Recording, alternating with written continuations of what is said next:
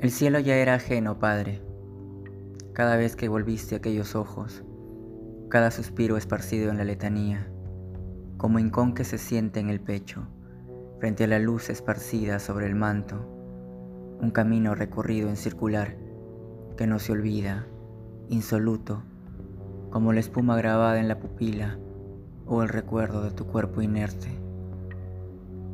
Cada mañana saludaste a la noche de un cielo distinto, cada tarde anocheció sobre tu rostro y al caer de mis luces encendieron las tuyas.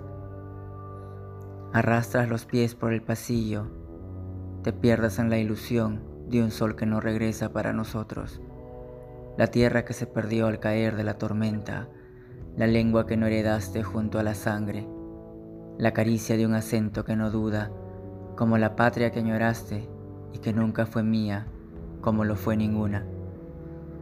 Nacimos en el Perú como escogiste. Crecimos entre rocas, lagartijas y escorpiones.